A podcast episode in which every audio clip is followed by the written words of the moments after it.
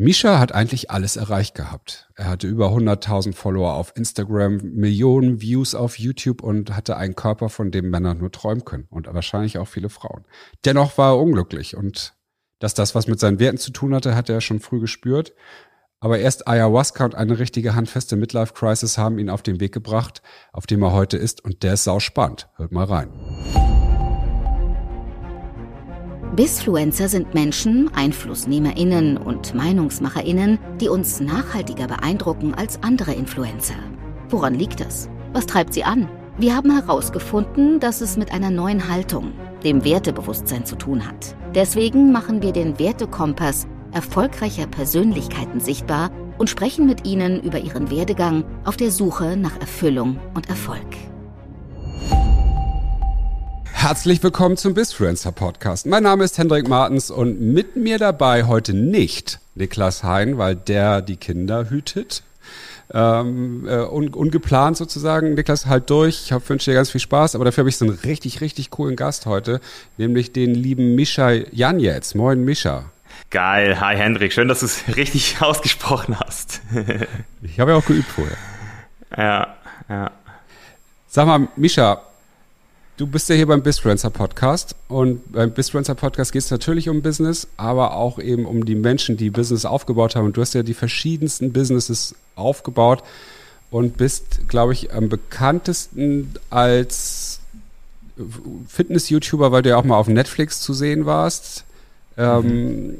und hast ja irgendwie, äh, ich gucke gerade hier, 327.000 Abonnenten auf Instagram. Also bist ja auch jetzt kein kleiner äh, Influencer ich kenne dich tatsächlich auch schon ziemlich lange, ähm, weil du auch in unserem Kontext bei Flow Forward immer mal wieder auch auftauchtest mit dem ganzen Thema Fitness. Wir haben ja auch zwei Ex-Fitness-YouTuber am Start gehabt, hier den lieben Tim Gabel und äh, Inscope 21 und deswegen popptest du da auch immer wieder auf mit so Kooperationen. Und ich habe dann aber jetzt vor ein paar Monaten festgestellt, dass das ja etwas ist, was du wahrscheinlich immer noch betreibst, also aktiv bist. Wenn ich dich jetzt hier so sehe, habe ich ja schon gesagt, du siehst ja fitter aus denn je. Ähm, aber ja, du machst danke. ja auch noch ein bisschen mehr. Und vielleicht hast du mal Bock, unseren HörerInnen äh, zu erzählen, was du eigentlich so machst und weswegen du heute hier bist. Hm, wow, so viele Fragen, so viele Wege, wie man jetzt anfangen könnte. Ähm, Erzähl uns deine Reise, gerne. Also je blumiger, desto interessanter.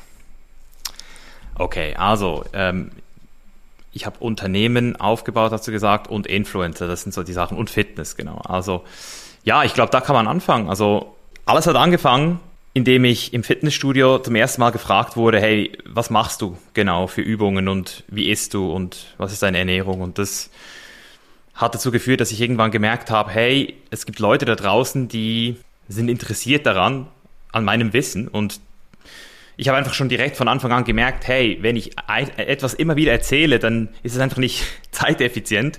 Und dann habe ich einfach angefangen, die Sachen auf YouTube zu erklären. Also wirklich so, ich habe einfach Camp und das war 2010.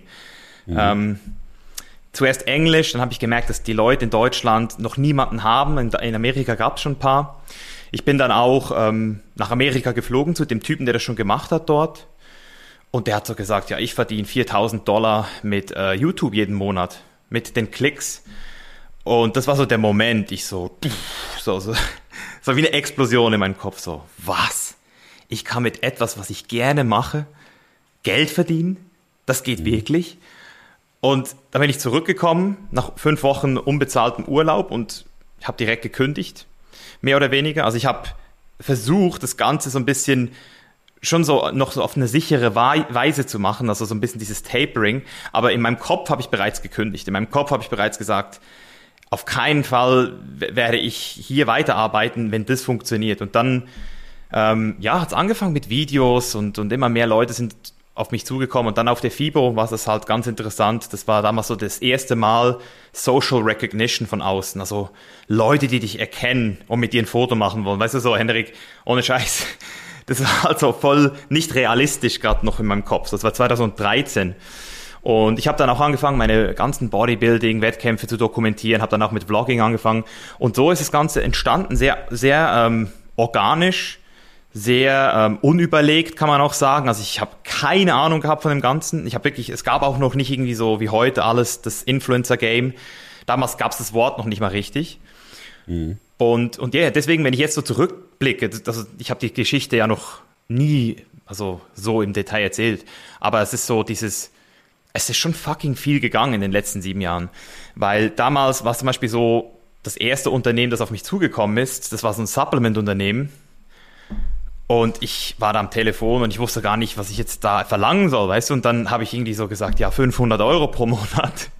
Und der so, ja, das ist okay. Und ich so, geil, ich krieg 500 Euro so, pro Monat.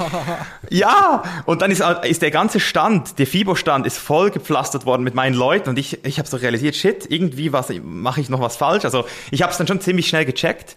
Aber ähm, ich habe auch gar nie wirklich, also mein erstes Geld habe ich ja auch wirklich mit eben so Amazon Affiliate verdient und mit MyProtein, das war damals so die Marke und habe dann eben ziemlich schnell gemerkt, hey, das ist ja nicht nur, ich kann 4000 Euro verdienen, sondern ich kann ein Business draus machen. Also es hat, mir einfach, es hat mich einfach auch interessiert immer, was möglich ist. Ähm, gewisse Sachen haben besser funktioniert als andere, ähm, aber der Durchbruch war dann auch so mit meinem ersten Fitnessprogramm. Also ich habe meine Wettkampfdiät dokumentiert, wurde dann in Europa, also in der Europameisterschaft Zweiter, was damals für meine Verhältnisse schon recht gut war. Und ähm, Krass. Ja, und dann, und dann haben alle mein Programm gekauft, also wirklich viele. Es war nicht, es ist nicht so wie heute, wo du so Marketing machst und so krasse Landingpages, was so alles so richtig primitiv noch. Aber das hat mich dann so katapultiert. Und zusätzlich dazu habe ich dann auch angefangen, mit anderen Fitness-Influencern zu reisen. Also wir sind dann immer ähm, irgendwo an die geilsten Orte hingefahren, äh, geflogen, Thailand, Brasilien, äh, Kolumbien, weißt du, und haben einfach so die Reisen dokumentiert. Ähm, alle Videos sind übrigens noch online. Das ist auch so etwas, was ich immer wieder merke. So, das ist, wenn Leute sich so mit mir äh, auseinandersetzen, sie können die schlimmsten Sachen meines Lebens finden. Sie können aber auch die, die guten Sachen finden. Also es gibt beides und ich habe nichts versteckt. Ich habe ein Video immer noch online, wo ich sage, ich werde niemals vegan, 2013. So, ich habe gesagt, ne, vegan könnte ich mir niemals vorstellen. Ich habe es ich nicht gedisst, ich habe einfach gesagt, ich verstehe die, aber ich könnte es niemals. Ein Jahr später bin ich vegan geworden. weißt du so? Und, und das ist alles da, meine Eskapaden, meine Ups und Downs. Und eben, ich habe auch zwei Unternehmen hochgefahren. Also du hast jetzt gesagt, ich habe sie ähm, aufgebaut. Ich würde sagen, ich habe sie nach, nach außen, habe ich sie krass ähm, positioniert. Und also das ist meine. Leidenschaft. Es ist einfach nicht nur äh, Unternehmen, sondern Menschen zu positionieren, Marketing zu machen. Also obwohl ich das gar nicht verkaufe, das, das mache ich auch nie. Also ich, ich heiße jetzt nicht irgendwie so Marketing-Expert oder so. Das ist einfach meine Leidenschaft die ich auch nur mit Menschen machen kann, wenn ich das Gefühl habe, mit denen will ich fürs Leben lang zusammenarbeiten. Also das, das ist wirklich so. Aber es, äh, es hat damals halt noch, war, war ich noch gierig und habe auch nicht mit den falschen Leuten, äh, mit den falschen Leuten zusammengearbeitet und deswegen sind das beide Unternehmen. Inwiefern? Dass ich, dass ich, dass ich statt ähm, wirklich Due Diligence zu betreiben und mich mit den Menschen zu beschäftigen, ich mich von dieser also vielleicht war es auch nicht gierig, sondern auch so dieses, dieses ungeduldige, unwissende, so, was es eigentlich heißt mit den richtigen Leuten. Also das ist ja das Thema Werte, was wir hier auch haben, so, das hat mich super viel, ja, Geld gekostet auch. Eben so dieses, dieses, schnell, schnell. Das ist auch alles in meinem Buch übrigens fast. Ich weiß nicht, das ist auch nochmal so eine Sache. Also diese ganzen Fails, die habe ich zum Beispiel auch in mein Buch gepackt, einfach um den Leuten zu zeigen, wie man es nicht macht. Weil wenn ich schon so viel Geld verliere und so viel, also wenn, wenn ich das auch alles öffentlich dokumentiere, dann möchte ich wenigstens, dass die Leute sehen, so, das, das lief falsch. Und das habe ich mit zwei Unternehmen, mit einem veganen Supplement-Unternehmen, welches auch heute noch gibt. Da wurde uns zum Beispiel die Marke geklaut. Namen nennen übrigens, ist völlig, völlig okay. Wir also ProFuel, die haben, ja, also ProFuel damals wurde gegründet von uns, zu viert oder zu fünf sogar. Und das wurde uns wie weggenommen. Also da hat der Typ einfach die Markenrechte genommen und gesagt, hey, ihr seid raus. So hat eine neue Company gegründet.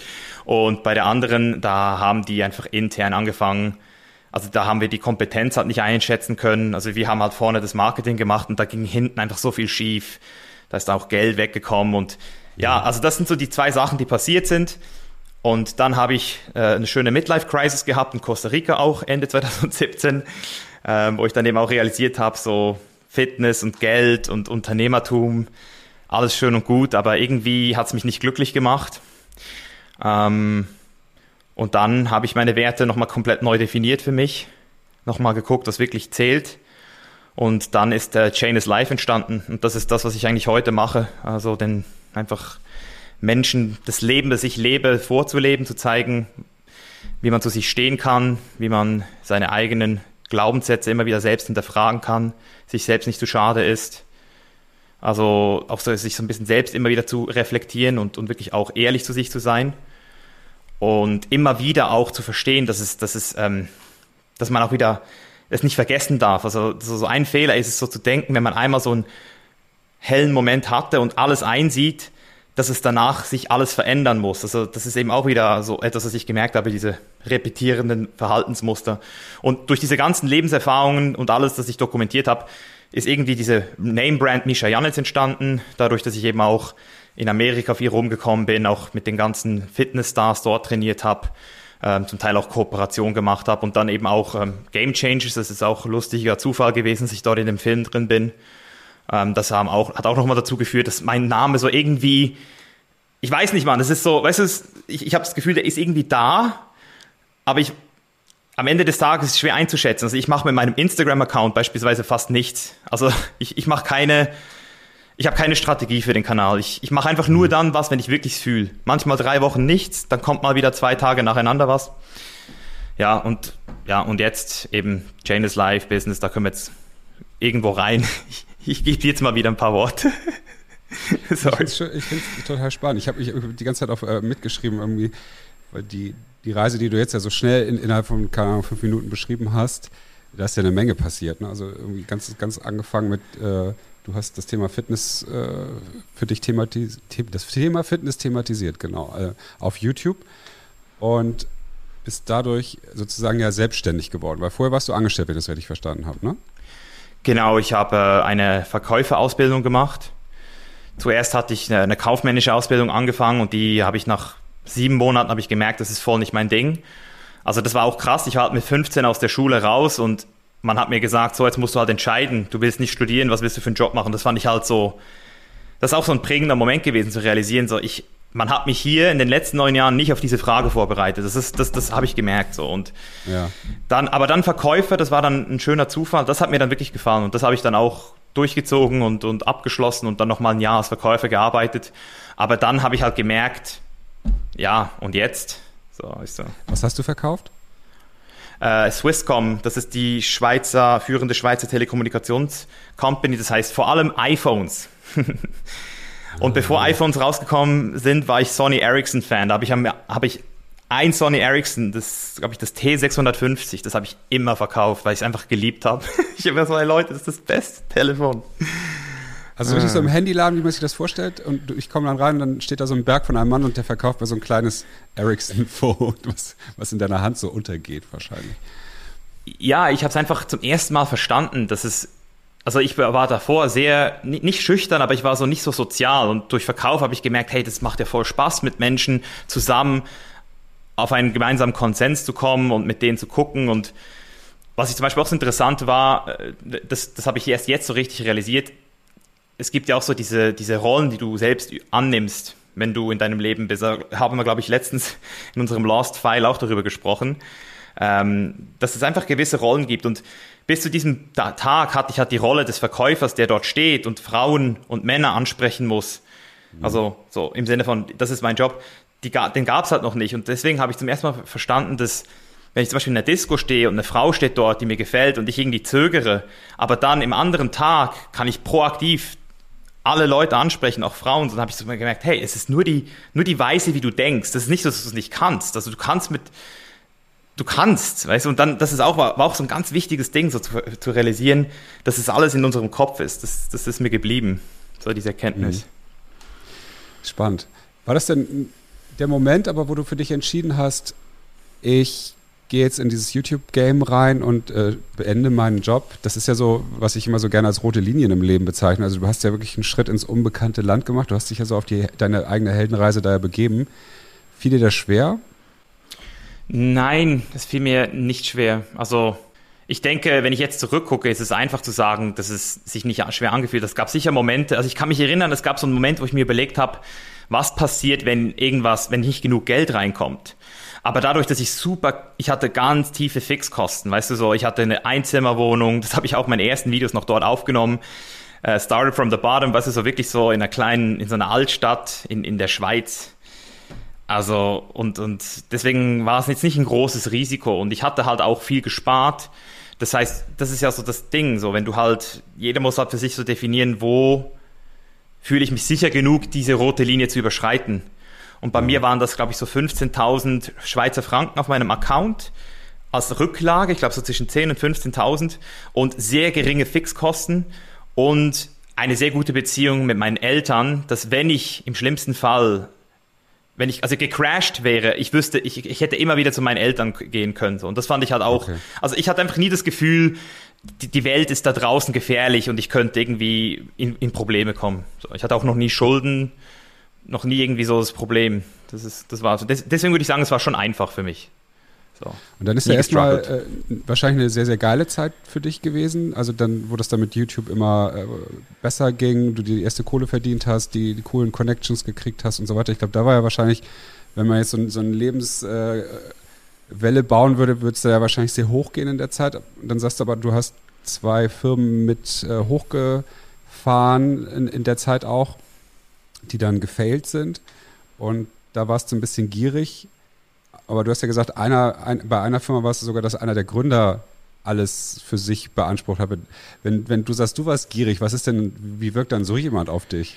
Ja, das war damals halt auch krass. Weißt du, wenn ich heute zurückdenke, dann würde ich nie mit dieser Person nach einem Essen irgendwie was machen. Also heute habe ich auch keine Kontakt mehr mit diesen Leuten, weißt du. Und damals war ich halt mit meinen Menschenkenntnissen noch nicht an dem Punkt, wo ich das verstanden habe. So, ich habe die, ich habe die Chancen gesehen, ich habe das, ich habe das den Profit gesehen. Und ich meine, wir haben auch Profit gemacht. Es ist nicht so, dass wir leer ausgegangen sind.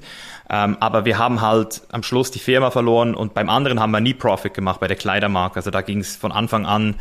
Also ich, ich gehe davon aus, dass da auch irgendwas hintendurch einfach uns abgezogen wurde. Ich kann es jetzt natürlich nicht beweisen, aber es war einfach, ich hatte so das Gefühl, ich war da so vorne an der Front, habe so alles gegeben aber die hinten haben dann einfach irgendwie da. Ich, ich habe halt auch nie so, weißt du, so diese Buchhaltung. Also eigentlich ist es nicht mal eine Gier, sondern eher so eine Art. Es war einfach auch so eine Art. Ähm, so ein. Naivität? So weißt du, ich. Wie?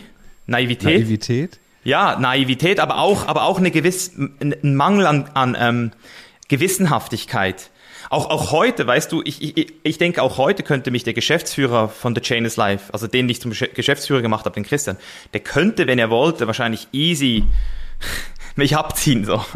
Also ich, ich, ich bin da irgendwie nicht so, entweder ich vertraue dir oder ich vertraue dir halt nicht. So, und, mhm. und etwas dazwischen gibt's für mich nicht. Es gibt, das ist an oder off. Ja. Ja, krass. Ich gucke ja parallel immer äh, auf, de, auf deinen Wertetest und ähm, da sind ja so die Top 3 Werte sind ja Selbstverwirklichung, Ruhm und Erfolg, in Klammern beruflich. Ich könnte mir vorstellen, dass das in dieser wilden Zeit, wo du auch wirklich Bock hattest und merktest, hier geht richtig was ab, dass das Thema Selbstverwirklichung, Ruhm natürlich da auch eine, eine, große Rolle gespielt, dass du schneller zu noch mehr Erfolg auch kommen wolltest. Ne? Und dann dachtest du, ach guck mal, jetzt sitzt da einer, der erzählt mir eine coole Story, das klingt gut, ach ich marschiere da einfach mal rein, weil ich will ja, ich will ja noch größer werden, noch mehr erreichen wahrscheinlich.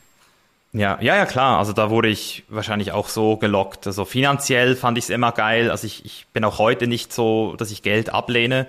Ich habe heute eine ganz andere Beziehung. Aber Geld war es damals halt auch. Also so dieses Verständnis darüber. Es ist, es ist auch krass bei mir so schnell gegangen. Ich habe ich hab, ähm, circa eine halbe Million im ersten Jahr gemacht mit meinem Fitnessprogramm. Und das hat über zwei Jahre gedauert, bis ich das überhaupt gecheckt habe.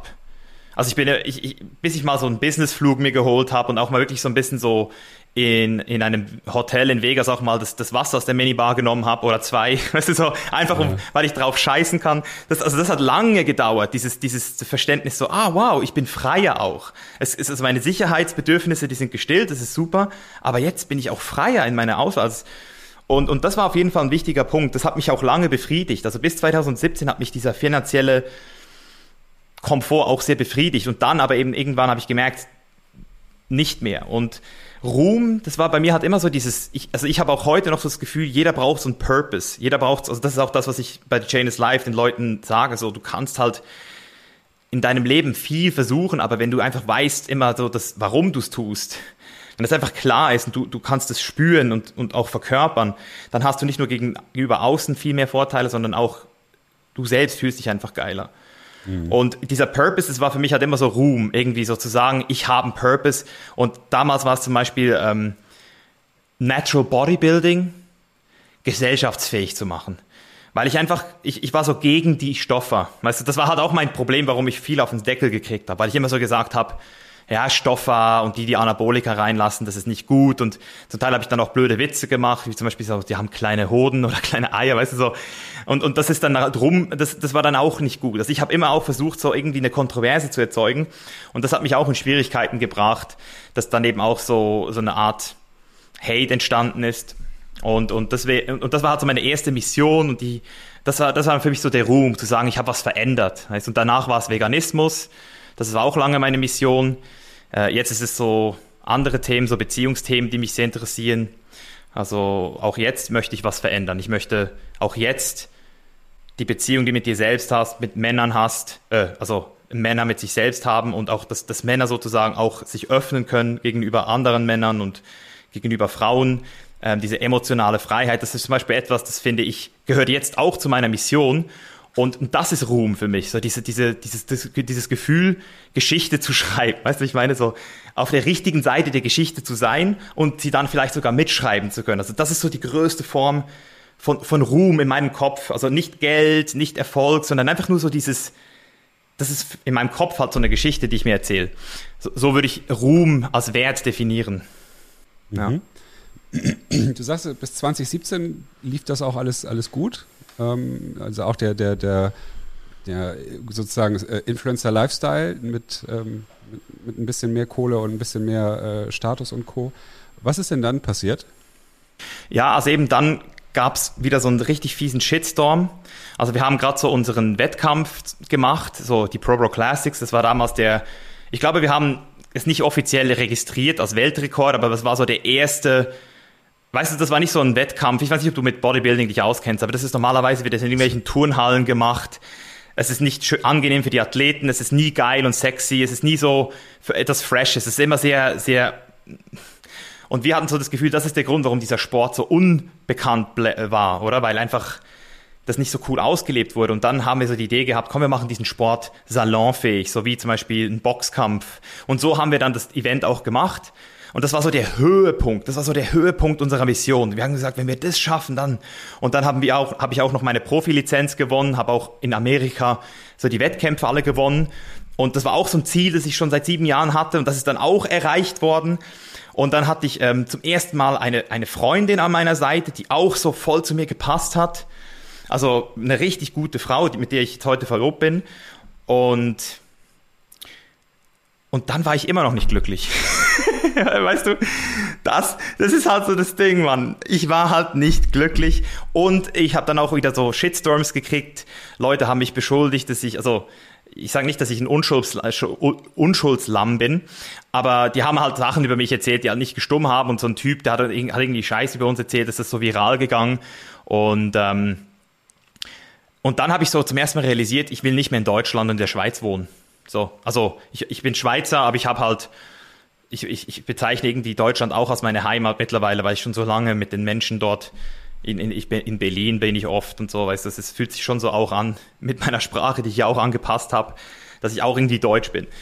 Ähm, und, und das war halt dann halt auch krass, so dieser Shitstorm zu haben und dann gleichzeitig aber auch so diese Erwartungen, was jetzt kommt und was du jetzt alles noch machen könntest und solltest. Und eben Bodybuilding hat mich nicht mehr fasziniert. Ähm, ich habe einfach gemerkt, da gibt's Wichtigeres. Und dann habe ich angefangen zu reisen. Das ist so eigentlich der, da habe ich die Schweiz verlassen und gesagt, okay, ich gehe jetzt nach Kolumbien.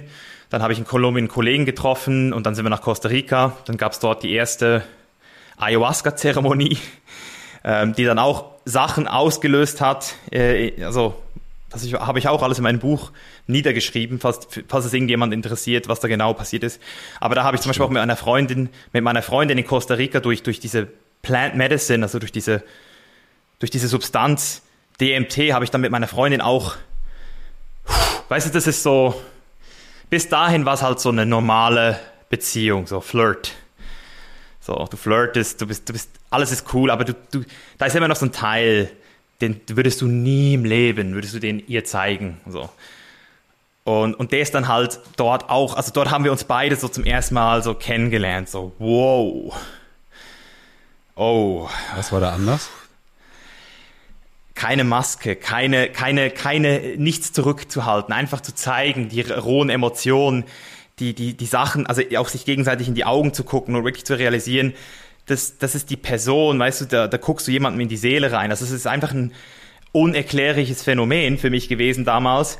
Und ich habe dann auch sehr viel durchgemacht. Also mir wurde auch sehr viel gespiegelt durch so einen Typen, der dort auch war, dass eben das Ganze, dass ich auch viel zu viel nach außen versucht habe, den Leuten ein, eben dieses Bild zu vermitteln von diesem starken, krassen Bodybuilder, den nichts äh, ärgern kann und der alle auch, wenn er will, kritisieren kann. So, ich, ich war halt so, also wenn du meine alten Videos anguckst, dann merkst du halt, das war anders und das habe ich alles in die Fresse gekriegt.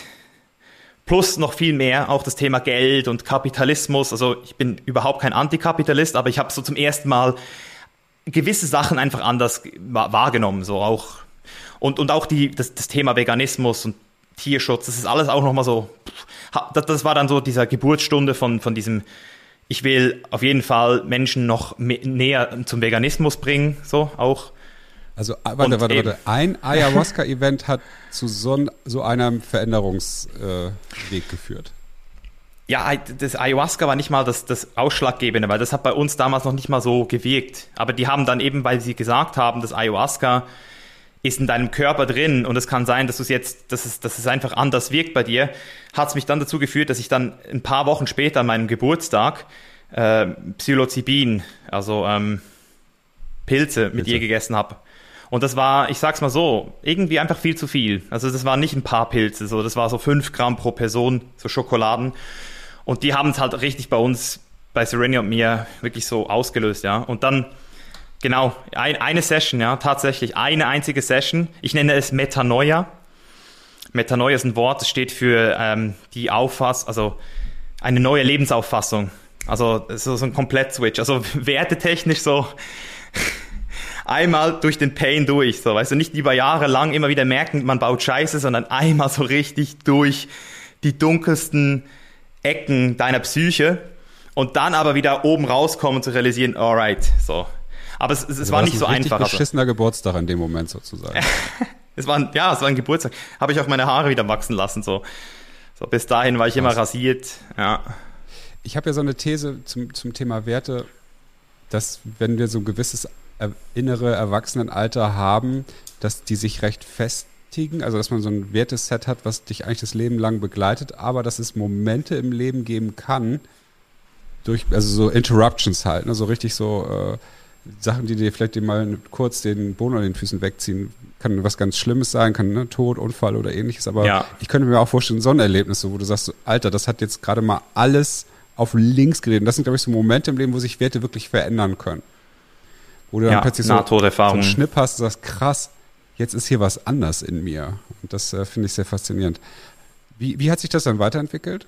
Ja, also zuerst ging es mal noch weiter bergab, weil nach der Erfahrung, man nennt es das Ego-Backlash. Also das haben zum Teil auch Kunden bei, bei mir äh, in meinem Mentoring, weil Ego-Backlash ist eigentlich so ein bisschen so wie so eine Art Kontrollmechanismus deines, deines Verstands. Also wenn du sehr schnell Fortschritte machst, also wenn du dich jetzt coachen lässt oder eben eine Psychedelic Experience hast und dann so siehst, was alles möglich ist oder wo du eigentlich hin kannst oder wo, wo, du, wo du falsch hingelaufen bist, dann ist es manchmal für das Ego gar nicht so angenehm, sich das ständig bewusst zu halten über die, also, und dann versuchst du es wieder so ein bisschen so, also du fühlst dich dann, als hättest du einen Rückschritt gemacht, weil das Bewusstsein da ist, aber, aber eigentlich machst du nie einen Rückschritt. Das, es fühlt sich nur so an und da ist es einfach wichtig, dass du dann drüber äh, gehst. Und bei mir war das halt so, dass ich die ersten paar Wochen fast täglich mit meiner Freundin gestritten habe und wir einfach erst dann so realisiert haben, so, wow, das sind wir wirklich so, okay, weißt du, so, jetzt, jetzt ist vorbei mit der ganzen Story, jetzt, jetzt, sind, wir, jetzt sind wir da, jetzt sind wir, gucken wir uns in die Augen und wissen, was abgeht. Ähm, und das war halt einfach eine, eine, sehr interessante Zeit, weil wir waren halt unterwegs in Panama und überall rumgereist. Und wenn du halt, das ist halt nicht so wie hier, weißt du, wenn du zum Beispiel vielleicht einen Streit hast, dann kannst du vielleicht dann ja auch kurz raus oder Kollegen treffen, aber wenn du halt irgendwo in einem fremden Land bist, dann bist du so ein Team, du, du bist zusammengeschweißt, du gehst durch dick und dünn, Bonnie und Clyde, sage ich immer. Und, und so hat sich das dann auch angefühlt. Also wir haben versucht, immer die Konfrontation zu resolven am gleichen Tag, weil wir halt nicht als Feind ins Bett gehen wollten, so weißt und auch nicht wieder aufwachen wollten, weil wir, wir, wir konnten nicht so richtig uns ablenken oder äh, äh, weißt du, was man normalerweise macht. Man sich ja nicht manchmal auch was vor, aber wenn man jetzt, wenn ihr jetzt sagt, so ihr wollt es immer am gleichen Tag noch äh, in den Griff kriegen. Ich glaube, manchmal macht man sich da, komm, haben wir jetzt geklärt, ne? Ja, ja, haben wir. Im Hintergrund tackert es dann trotzdem noch? Ja, klar. Also mittlerweile bin ich sogar entspannter geworden, dass ich sage, hey, manchmal lohnt es sich einfach nicht, weißt du so. Aber trotzdem, es ist, es ist, weißt du, ich sag dir, das ist ganz krass. Bei mir ist es zum Beispiel Berührung.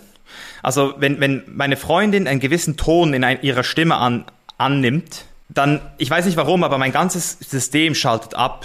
Also ich bin, ich bin so wie taub. Also es muss irgendein Abwehrmechanismus in meiner Kindheit sein.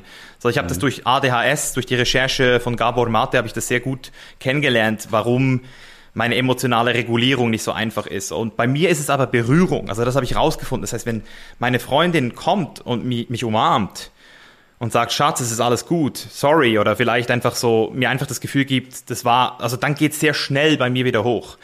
Und, und Serenia ist auch sehr ähnlich. So, also ich habe da, ich habe manchmal auch einfach nicht mit dir gesprochen über zwei Tage hinweg, weißt du? Dann irgendwann habe ich gemerkt, das kann, also das ist wie eine Selbst Verstümmelung. So, du, du hast einen ganzen, du, du, das ist nicht schön. Es ist kein schönes Gefühl, in dieser Kontraktion zu sein.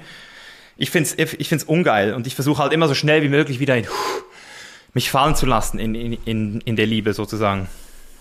Da, da kommt mir gerade wieder ein Buch äh, in, den, in den Sinn, die fünf Sprachen der Liebe. Kennst du das auch? Ja, kenne ich. Es, äh, war, das war für mich so ein bisschen Beziehungs-Gamechanger tatsächlich. So, also einfach, wie es ja ist. Ähm, aber so einfach zu verstehen, ist ja auch ein bisschen wie Werte. Ne? Also so, äh, jeder hat ja so seine Art, wie er Liebe gibt und Liebe empfangen möchte. Und die sind ja, können ja sehr, sehr unterschiedlich sein. Und wenn ich das ja richtig verstehe, ist bei dir so etwas, äh, wenn du, das bei mir nämlich auch, wenn ich Berührung, Nähe bekomme, spüre ich Liebe. Und bei meiner Partnerin mhm. ist es genau manchmal sehr gegenteilig. Und das ist immer dann sehr faszinierend, weil ich möchte, wir sind im Streit und ich möchte gerne Nähe haben, aber sie ist, genau wenn sie im Streit ist, ist ihr Distanz das Wichtigste. Und sie mhm. will dann eigentlich von mir eher so Loyalität spüren. Äh, also sie will dann eher so be bewiesen bekommen, in Form von ich räume auf, mal so ganz doof gesagt, ne, dass ich sie liebe. Aber das, das kommt mir dann in dem Moment überhaupt nicht in den Sinn, weil ich will ja die Nähe spüren. Und sie sagt, auf fass mich nicht an, so ungefähr. Ne? Das ist so mhm. schwierig. Aber das aber zu wissen, wenn man ja weiß, was dem Partner sozusagen da wichtig ist. Kann ich jedem der HörerInnen hier nur mal empfehlen, die sich dieses Buch ist ja auch nur ganz dünn und leicht zu lesen. Also wirklich, ich fand es unheimlich inspirierend. Das hat mich auch auf dieses Wertethema auch weitergeführt, weil ich gemerkt habe, die Menschen ah. ticken halt sehr unterschiedlich. Und wenn man weiß, wie mir jemand gegenüber äh, grundsätzlich eingestellt ist, macht es mir ja viel leichter. Und wenn ich jetzt, ich sehe jetzt ja auch so deine Sachen und sehe, okay, cool, Selbstverwirklichung, Kreativität, äh, Liebe, Familie, das sind so Werte, die uns ein. Ne? Auf denen schwingen wir total cool mit. Aber dann sehe ich aber auch sowas wie Ruhm und äh, Erfolg. Ja, habe ich auch irgendwie so ein bisschen, aber ist, glaube ich, bei dir stärker ausgebildet als bei mir. Ich könnte mir manchmal vorstellen, was könnte mich dann, wenn wir jetzt zusammenarbeiten würden, würde ich wahrscheinlich mal denken, ey, warum musst du denn jetzt immer hier vorne stehen? Ne? Und, äh, aber das einfach auch zu wissen, dann weiß ich ja vorher, okay, das könnte jetzt hier ein Thema mal bei uns sein. Das, das könnte man ja auch in der Beziehung vornherein mal ansprechen, ne, was einem da wo, wie wichtig ist. Und das, glaube ich, ähm, kann man sich viel Ärger ersparen, den man offen kommuniziert. Ja, ja, was du ansprichst, ist ganz, ganz fucking wichtig. Also, also dieses, also wie lange wartet man, wenn man jemanden kennenlernt und das Gefühl hat, es könnte was sein? Wie lange wartet man, bis man mal wirklich real wird und Real Talk betreibt und sagt, so komm, was ist es eigentlich? So. Und, und das ist ja das, was viele, also zum Beispiel, das ist das, was Serenia macht ja auch, Beziehungs-, äh, also vor allem für Frauen Coachings. Und, und ähm, sie sagt, was Frauen oft machen, ist eben, dass sie das nicht ähm, richtig, also auch Männer natürlich, wenn, wenn ein Mann sich in eine Frau verliebt, ist es so dieses, es bleibt casual. So, und man macht nicht so richtig, man will nicht so richtig ähm, sagen, hey, ich will was, weil man Angst hat, rejected, also abgelehnt zu werden.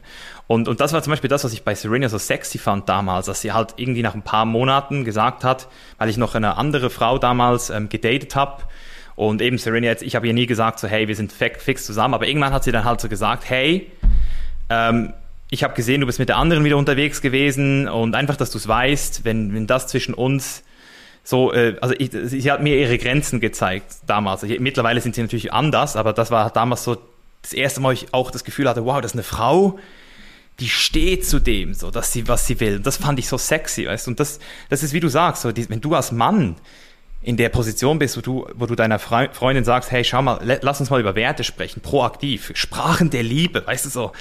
Die meisten Typen reden nur übers Business und den ganzen Tag nur damit beschäftigt, irgendwie ebenso Männerzeug zu machen. Aber wenn du halt mit Beziehung kommst, also ich finde das mittlerweile auch, ich könnte das nicht mehr wegdenken, diesen Lebensbereich Beziehung aktiv zu behandeln und nicht nur ähm, so wie früher, wo ich gesagt habe, ja, Beziehung, so weißt du, so Das war, war mal so, ja, hat man halt. Ja! Und das ist jetzt so, oh mein Gott.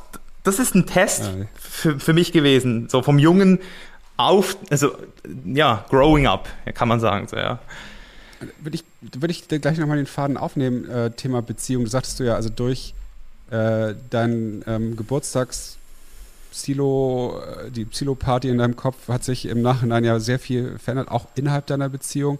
Aber wie ging es dann noch so weiter? Weil du, ich, du hast ja, ich habe hier so einen, so einen Nebensatz, das Wort Midlife Crisis oder die Wörter Midlife Crisis aufgeschrieben. Ist, bewegen wir uns da jetzt rein oder ist das, sind wir jetzt schon mittendrin? Genau, also diese Midlife Crisis hat sich, hat angefangen, als ich den Wettkampf gewonnen habe in, in Kalifornien. Und, und dann einfach gemerkt, das war 2016. Mitte 2016. Und über ein halbes Jahr hat diese Midlife Crisis gedauert. Also ich bin dann Ende 2016 bin ich dann nach Costa Rica und habe dort im Januar 2017 meine Erfahrung gemacht und auch die Geburtsstunde von The Chain is Life ist daraus entstanden. Also da war die Midlife Crisis weg, da gab es dann aber diesen Ego Backlash, das heißt es war noch ein bisschen viel Konflikt und auch also vor allem mit meiner Beziehung. Aber das Business ging dann wieder. Ich habe mich dann entschieden, nochmal ein Fitnessprogramm zu machen, weil ich und, und zwar weißt du warum? Mein Wert, da, da, da ist zum Beispiel ein Wert drin gewesen, der war glaube ich bei dir gar nicht drin. Ähm, Exzellenz. Oh, ja. ähm, also ich finde, ich finde es all meine Produkte, alles was ich verkaufe aktuell, also nicht, es war 2015 noch nicht so, aber mittlerweile ist alles, was ich verkaufe, auf einem Level von Exzellenz, für mich persönlich so. Also ich würde mich selbst auch nur so behandelt lassen wollen, weißt du? Und, und Science Statics war halt damals so, ich habe das nicht gemacht, um nochmal Geld zu verdienen, weil das alte hat sich noch sehr gut verkauft, vor allem wegen meinem Status, der so ein bisschen gestiegen ist, sondern weil ich die Fitnessszene nicht verlassen wollte, mit diesem Produkt auf dem Markt. Dass das das Letzte ist, also das ist auch wieder dieses Thema Ruhm. Ich wollte einfach nochmal zeigen, dass ich es drauf habe, dass ich es besser machen kann und alles nochmal so perfektionieren. Und dann habe ich einfach ein krasses Marketing auch nochmal gemacht und das, das Programm ist dann nochmal zwei Jahre, hat sich nochmal, war noch viel erfolgreicher als das erste und hat mir dann eben auch diese finanzielle Souveränität ermöglicht, mich komplett neu zu positionieren, auf alles zu scheißen, einfach nur noch 1000 Klicks auf YouTube zu kriegen oder 2000 oder 5000 und nicht mehr 50.000 oder 100.000. Weißt du, einfach so, ah, so, und da, da, ich kann mich erinnern, das war halt ein so schöner Prozess, ein Befreiungsprozess, all diese Erwartungen dieser Rolle vom Bodybuilder loszulassen und zu sagen, wisst ihr was, meine Leute, ich bin kein Bodybuilder, ich lebe das Leben, folg mir, wenn du willst, aber erwart nicht irgendwas von mir so. Zwei, dreimal pro Woche. Ganz, aber das finde ich spannend, ähm, weil das ist ja so der, der Albtraummoment eines, eines klassischen Influencers oder einer klassischen Influencerin, dass die, die Aufmerksamkeit auf dein Content sinkt. Also, und äh, wie du ja jetzt ja sagst, in deinem Fall ja dann auf YouTube sehr dramatisch, von äh, fünfstellig auf vierstellig. Ähm, aber für dich hatte das ernsthaft was Befreiendes oder hat es nicht auch was mit deinem Ego gemacht im ersten Moment? Es war das befreiendste, die, der, also das war der schönste Prozess zwischen 2017 und 2019. Es war nicht immer einfach, weil natürlich, also vor allem der Körper so, weißt du, also jetzt ist es entspannt, aber es war damals schon so krass zu sagen, ich gehe nicht mehr sechsmal pro Woche ins Fitness, sondern nur noch dreimal weil es nicht mehr mein highest excitement ist. Also ich, ich, ich mache es immer noch gerne, aber ich mache halt viel lieber mittlerweile auch Hikes weißt du, oder, oder, oder schwimme. Also es ist einfach ein bisschen Vielseitigkeit in meinem Leben. Yoga. Es, es, es, das, und das habe ich halt damals schon gewusst, also dieser Wert. Also Bodybuilding, ich habe einfach für mich so rausgefunden, ich habe Bodybuilding viel zu viel wegen Anerkennung gemacht. Es war nicht so meine absolute Todesleidenschaft. Ich wollte einfach der Beste werden.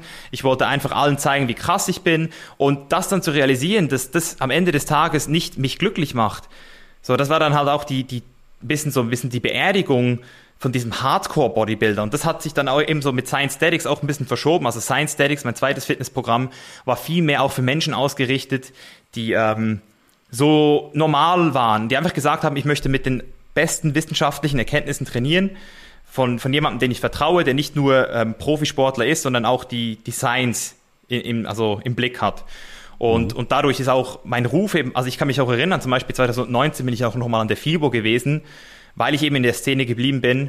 Und dort ist dieses äh, Unternehmen MyFitCoach auf mich zugekommen, mit denen ich heute zusammenarbeite, in die ich investiert habe und die auch so krass am Start sind jetzt. Das wäre auch nie passiert, wäre ich nicht in der Fitnessszene geblieben, aber eben nicht mehr aus dieser Bodybuilder, sondern eher so als dieser Spokesperson für vegane Ernährung, für einen geilen Lifestyle, auf der ganzen Welt fit sein. Das heißt, ich habe einfach die Geschichte neu erzählt, so wie ich es halt auch gefühlt habe. So im Sinne von, schau mal Leute, ich bin auf der ganzen Welt, ich bin immer woanders mit meiner Freundin, ich krieg alles unter einen Hut, aber Fitness ist immer noch ein Teil. Und wenn du auch dieses Leben leben willst, glaub nicht, dass du dünn bleiben musst. So im Sinne von, weil, weil viele haben immer den Sport aufgegeben. Wir haben gesagt, entweder Reisen oder Sport. Und ich habe gesagt, nein, vegan, Reisen, Sport, Freundin, es geht alles.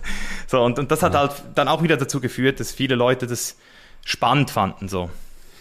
Ich finde ich find diesen Moment, den du gerade so beschreibst, so, so ultra spannend, weil ich bin irgendwie äh, gerade jetzt auch in so einer Phase. Ich habe jetzt, ich jetzt ja, keine Ahnung, 30 Jahre Werbung gemacht. Ne? Ich komme ja aus, aus, aus der klassischen Werbewelt, habe da so eigene Firma gehabt oder eigene Firmen und habe da auch eine Menge Spaß gehabt und auch, auch viele Fuck-Ups. Ne? Also es war so, so ein ganz äh, von allem was, aber das ist etwas, was ich gut kann. Also wenn ich, da bin ich sehr confident. Ich weiß, ich bin ein kreativer Typ und ich habe da gute Ideen und so weiter. Habe aber ja auch für mich gemerkt, so ein bisschen Verhältnis, ne, wie du gemerkt, Bodybuilding, also ich habe das zur Exzellenz für mich getrieben und habe ja auch jetzt irgendwie, habe auch vor ein paar Jahren gemerkt, das ist es irgendwie nicht mehr oder nur noch dieses mhm. eine Ding, sondern ich brauche ein Wandel, weil, das hast du ja vorhin auch so schön gesagt, nur du hast irgendwie 2015 oder so alles erreicht und warst trotzdem nicht glücklich. Und genau, genau. diesen Punkt hatte ich halt auch. Habe dann ja auch angefangen, mich weiterzuentwickeln, ja auch in dieses ganze Thema ne, Coaching, NLP und, und so weiter und so fort. Das aber eigentlich eher im Business eingesetzt, aber auch mal gemerkt, ey wow, das hat ja alles Impact. Worauf ich eigentlich hinaus will, ist, ich bin da jetzt ja schon drin und sehr, sehr glücklich. Nichtsdestotrotz habe ich wahrscheinlich immer diese Ego-Backlashes, ähm, mhm. dass ich doch oft mir, dass ich da struggle und dann doch wieder so meine alte Welt gucke und merke, da finde ich ja jetzt nicht mehr so statt wie früher noch, aber ich sehe noch die anderen Leute, die dort sehr stark stattfinden, Ruben und Anerkennung bekommen. Mm. Und das macht voll was mit mir, obwohl ich ja. weiß, ich, das andere ist richtig. Und äh, ich weiß genau, ja, was du meinst. Ja, und du meinst, du hast ja 50.000 Klicks gehabt, hast dann plötzlich 5.000 Klicks. Und das ist ein Moment, sowas ähnliches habe ich im Kleinen auch. Äh, vielleicht nicht im Content-Thema, aber in anderen Sachen. Und merke, ey, das macht doch was mit mir. Obwohl ich weiß, das ist richtig. Das ist vielleicht so, wie, wie dein Oberarm kleiner wird mit der Zeit und wahrscheinlich ein Tag ist dir egal und ein anderer Tag macht es bestimmt auch was mit dir, weil du es ja über Jahre, Jahrzehnte äh, kultiviert hast und eine Gewohnheit aus diesem Lebensstil ja entwickelt hast. Und da will ich jetzt von dir ja. mal hören, wie komme ich da raus? Wie mache ich das leichter zumindest für mich? Weil ich weiß, ich bin auf dem richtigen I Weg. love it. I love it. I, ich liebe die Frage, Mann. Das ist, das ist, das, das ist die geilste Arbeit. Das ist, der, das ist so exciting weil ich weiß, dass du in ein paar Monaten, Jahren einfach darüber gucken wirst und sagen wirst, scheiße, Mann, das ist einfach so geil, dass ich das gemacht habe. Also das ist ja das Interessante, wenn du das erste Mal diese Erkenntnis hast, so scheiße, es ist nicht mehr das, was es mal war. Meine Werte verändern sich oder die Werte, die ich bisher gelebt habe, haben mich nicht dorthin gebracht, wo ich gedacht mhm. habe, hinzukommen. Also das ist es ja Exakt. eigentlich so. Genau. Und, und, und das Wichtigste ist erstmal die Frage, ist die Bereitschaft da? Also wenn ich bei einer Person nicht merke, dass eine Bereitschaft da ist, bei dir ist sie da, weil du fragst mich jetzt. Die Be Bereitschaft heißt für mich, das Richtige zu tun, auch wenn es nicht einfach ist. Oder sogar unangenehm. Trotzdem das Richtige zu tun, weil es sich richtig anfühlt. Ja, es fühlt sich richtig scheiße an, aber es fühlt sich richtig an. Und, und das heißt Aushalten von negativen Gefühlen. So, aushalten. Ich halte es aus. Ich gucke, ja, meine anderen Bodybuilding-Kollegen, die machen immer noch 50.000 Klicks, machen wahrscheinlich sogar mehr Geld aktuell als ich, aber es ist okay. Es ist okay. Und die, das Bewusstsein, was du für dich haben musst, ist das, und das ist so, wie ich versuche, Werte immer zu erklären an meine, an meine Kunden. Du hast immer so, stell dir mal vor, jeder Wert ist so ein, so ein Bucket, so eine, so eine, ähm, so eine Urne, so eine, wo, wo du wählst. Ja. Und du hast jetzt so da, diese Werte, wie zum Beispiel Ruhm, Exzellenz, äh, Geld, Anerkennung. Ähm, ich sage immer, es gibt, es gibt toxische Werte, die, also Werte, die sehr schnell toxisch werden können, so wie Jod genau. oder Selen. Also das heißt, Geld ist nicht toxisch, aber kann schneller toxisch werden als Verantwortung, würde ich jetzt mal sagen so. Ja, oder Liebe, ja genau. Und was ich aber auch herausgefunden habe, es gibt nicht nur toxische Werte, die ein Problem sind, sondern es gibt manchmal auch sehr geile Werte, die aber negativ motiviert sind. Und das war bei mir zum Beispiel Gesundheit. Das heißt, Gesundheit, Top-Wert, aber frag dich mal selbst, wenn du an gesundes Essen und, und Sport denkst, Ist es ein Müssen oder ist es ein Wollen? Ist es ein, ich will negative Konsequenzen vermeiden oder ich will etwas, ich will etwas erreichen, etwas, etwas kreieren? Also gehe ich in den Sport, um mich richtig so dieses Gefühl wie vorhin in Thailand hier ohne Klimaanlage zu schwitzen und nicht einfach zu spüren, so, boah, ich bin im Körper, ich fühlt sich an wie eine Meditation und dann höre ich noch ein bisschen mein Hörbuch und noch ein bisschen Musik dazu. Ah, schön. Oder ist es so, boah, wenn ich jetzt nicht ins Gym gehe, dann werde ich abbauen oder dann werde ich dick oder ich esse jetzt lieber nichts mehr, weil, mh, mm, so, das heißt, die geilsten Werte nützen dir einen Scheiß, wenn du von etwas davon rennst. Und, und das ist dort, wo du jetzt nochmal für dich die Analyse machen kannst, weil das war für mich der Gamechanger von Werteanalyse. Nicht nur in, unter toxisch und, und gut zu unterscheiden, sondern alle Werte auch nochmal auf, auf, in einem Verhältnis zu setzen. Wo ist die Motivation? Und, und so ist zum Beispiel bei mir Gesundheit mittlerweile 90% positiv motiviert. Das war mal komplett anders. Das war mal so, dass Gesundheit eher hey, bitte nicht krank werden, nicht, nicht noch zu viel dick werden.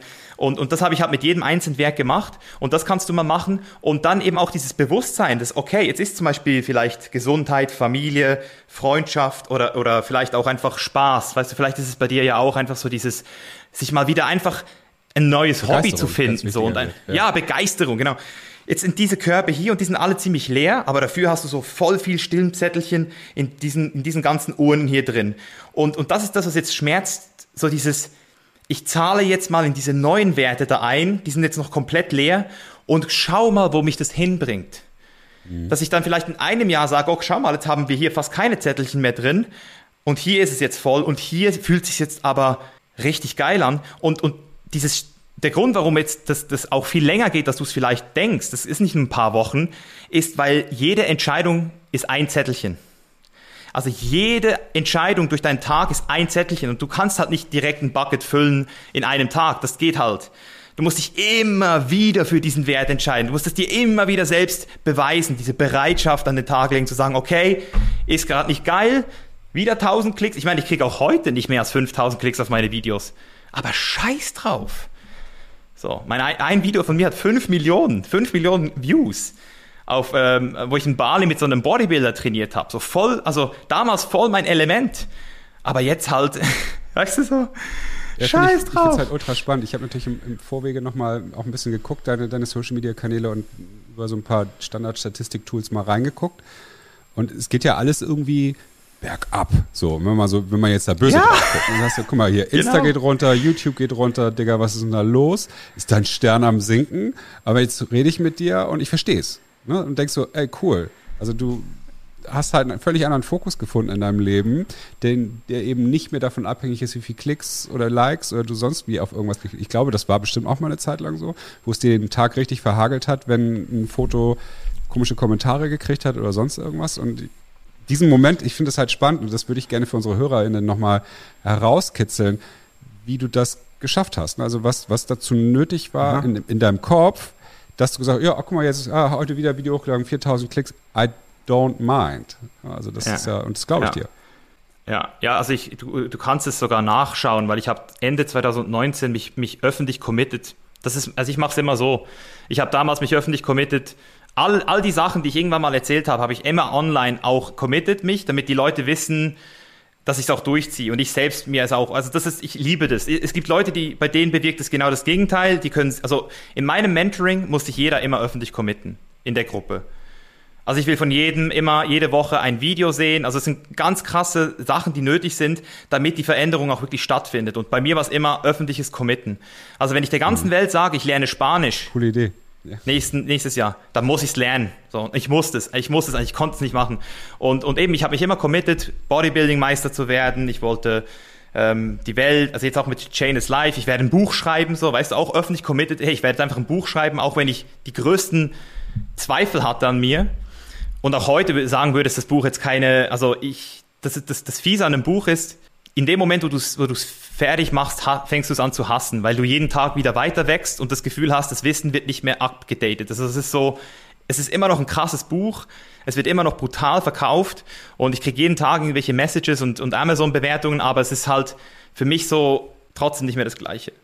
Und um jetzt nochmal zu dem Thema zurückzukommen, so, bei, bei mir war es damals eine, es war, es war so eine, eine Mischung aus glauben, dass es besser geht. Also ich habe halt auch Mentoren gehabt, die mir gezeigt haben, wo ich falsch lag. Also zum Beispiel ein Kollege, der mir halt gesagt hat, Mischa, bei dir geht's nur ums Geld. Also der hat das auch nach meiner Erkenntnis schnell wieder gesehen. Also ich bin immer auch mal wieder so abgedriftet. Ich habe dann zum Beispiel nochmal versucht zu vloggen weil ich eben durch einen krassen, also ich habe auch heute mit Rocker arbeite ich ja zusammen in Deutschland und die, das ist halt mein finanziell best, also mit denen, das kann ich auch öffentlich sagen, also mit denen mache ich eigentlich monatlich zwischen 15 und 20.000 Euro. So, und, und das ist halt für mich immer noch, also wenn ich so daran denke, dass das Preis-Leistung, so wie viel ich da reingebe und wie viel ich rauskriege und eben die Leute sind loyal, die kaufen mein Produkt jeden Monat, das ist einfach ein geiles Produkt, das, die, die vertrauen drauf. Und, und da wo ich, ich habe einfach gemerkt, okay, gewisse Sachen, ich darf nicht komplett raus aus Bodybuilding. Also ich, ich hätte jetzt nie mich, mich verleugnen können und sagen können, es ist mir nicht mehr wichtig. Ich musste immer noch ehrlich zu mir sein und sagen, hey, es ist mir immer noch, also auch jetzt, du siehst mich ja, ich bin ja nicht, in, ich bin ja, ich habe jetzt fünf, sechs Kilo weniger auf dem Rippen, aber ich bin immer noch, wer ich war. Ich, ich, ich bin nett zu mir, ich, ich habe Mitgefühl mit mir, ich Selbstmitgefühl, dass ich kultivieren kann, dass ich sagen kann, hey, ich muss jetzt nicht gerade mich komplett von 180 Grad drehen. Und eben trotzdem auch logisch zu denken und zu sagen, hey, schau mal, hier lohnt sich jetzt Disziplin. Aber eben, ich habe mich dann trotzdem wieder overcommitted und gesagt, ich mache jetzt wieder Vlogs. Und dann habe ich mir einen Videographer geholt und dann haben wir zwei Weltreisen gemacht 2018. Hey, zweimal um die ganze Welt in einem Jahr. Hand gebrochen in Bali, Nerv abgestorben hier in, ähm, in, in äh, wo ist es gewesen? In Kroatien, plötzlich war der Nerv einfach nicht mehr da. Also mein, das Leben hat mir förmlich gezeigt, 2018, Misha. Hör auf. Nein. Bodybuilding, nein. Ich zeig's dir, du willst es nicht mehr. Und 2019 habe ich dann gesagt, okay, wisst ihr was? Ich bin raus. Ich mache nur noch Vlogs, wenn ich Bock habe. Das ist aktuell dreimal, vier, also fünf Vlogs im Jahr. So, dieses war es, glaube ich, letztes Jahr fünf, sechs Vlogs. Und dieses Jahr werden es nicht mehr. Wenn ich, wenn ich reise zum Beispiel, wenn ich, zum Beispiel, ich habe jetzt die Reise von Deutschland nach Thailand dokumentiert, was ziemlich krass ist, wie du aktuell, was du aktuell alles machen musst, wenn du nach Thailand willst. Also das ist schon, und da habe ich einfach gedacht, hey Leute, das, das wollen doch alle sehen jetzt, so wie abgefuckt es ist, aktuell nach Thailand zu kommen. Und das mache ich dann, weil ich es will. Aber sonst mache ich Videos, die ich, auf die ich Bock habe. Ich mache Videos über Psychologie, Philosophie, über soziokulturelle Systeme wie Spiral Dynamics, weißt du, und dann werde ich sozusagen bezahlt, jeden Tag das zu tun, was ich liebe. Und, und das ist eben das Krasse. Die Klicks gehen runter, die Statistiken von außen gehen runter. Ich kriege auch immer wieder diese Nachrichten. Mischa, mach mal wieder Fitnessvideos. Aber das Ding ist, ich arbeite weniger denn je. Also maximal 30 Stunden pro Woche, eher 25. Und ich verdiene besser denn je. Und zwar nicht so, ich mache einen Launch und ich verdiene ultra viel in ein paar Monaten und dann wieder irgendwie muss ich wieder irgendwelche Influencer-Deals rausholen. Nein, ich habe jeden Influencer-Deal ge gecancelt. Es gibt keine Influencer-Deals mehr, bis auf Rocker. So, das ist mein einziger Influencer-Gig, den ich noch mache. Und vielleicht kommt irgendwann mal was richtig krasses. Ich sage nicht, dass ich nie wieder was mache, aber es war einfach, ich habe alles. Blink ist sogar so. Mit denen habe ich auch, mache ich auch nichts mehr, obwohl ich die, die Company feiere. Einfach weil ich gemerkt habe, ich muss es nicht mehr. Ich mache genug Geld jeden Monat ein stabiles Business, geile Kunden, ultra geile Leute, mit denen ich zusammenarbeiten darf.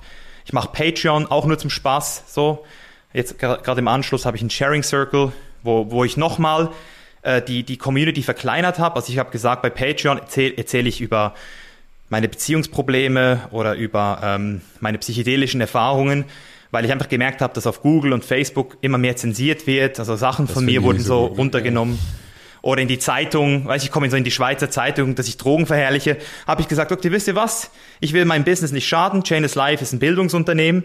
Das ist viel mehr als nur ich. So, da, das habe ich, das, das ist das erste Unternehmen, das ich mal so richtig geil am Start habe. So, weißt du, das, das, das mhm. riskiere ich nicht. Aber ich will trotzdem immer noch ich sein. Ich will frei sein.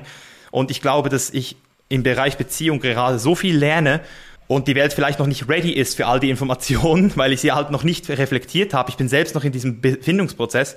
Aber zumindest mal meinen Patreons kann ich es erzählen, weil die bezahlen dann halt ihre neun Euro, damit sie sich das halt auch anhören wollen. So, und es ist dann nicht mehr so, hey, sorry, dass ich dich hier gerade konfrontiere mit meinem Privatleben. Es ist so, also, also immer, wenn ich ein Problem habe, immer wenn ich das Gefühl habe, etwas stimmt nicht, oder mein Herz fühlt sich gerade ungeil an, dann, dann suche ich welcher Wert ähm, zieht mich gerade runter? Wo habe ich negative Motivation? Wo, wo, wo kostet mich eine Tätigkeit mehr als ich zurückkrieg. Mhm. Und dann kategorisch gewisse Sachen einfach nicht mehr machen. Also auch dieses, nächstes Jahr Podcast, viel mehr. Mein eigenes Podcast-Game nochmal hoch.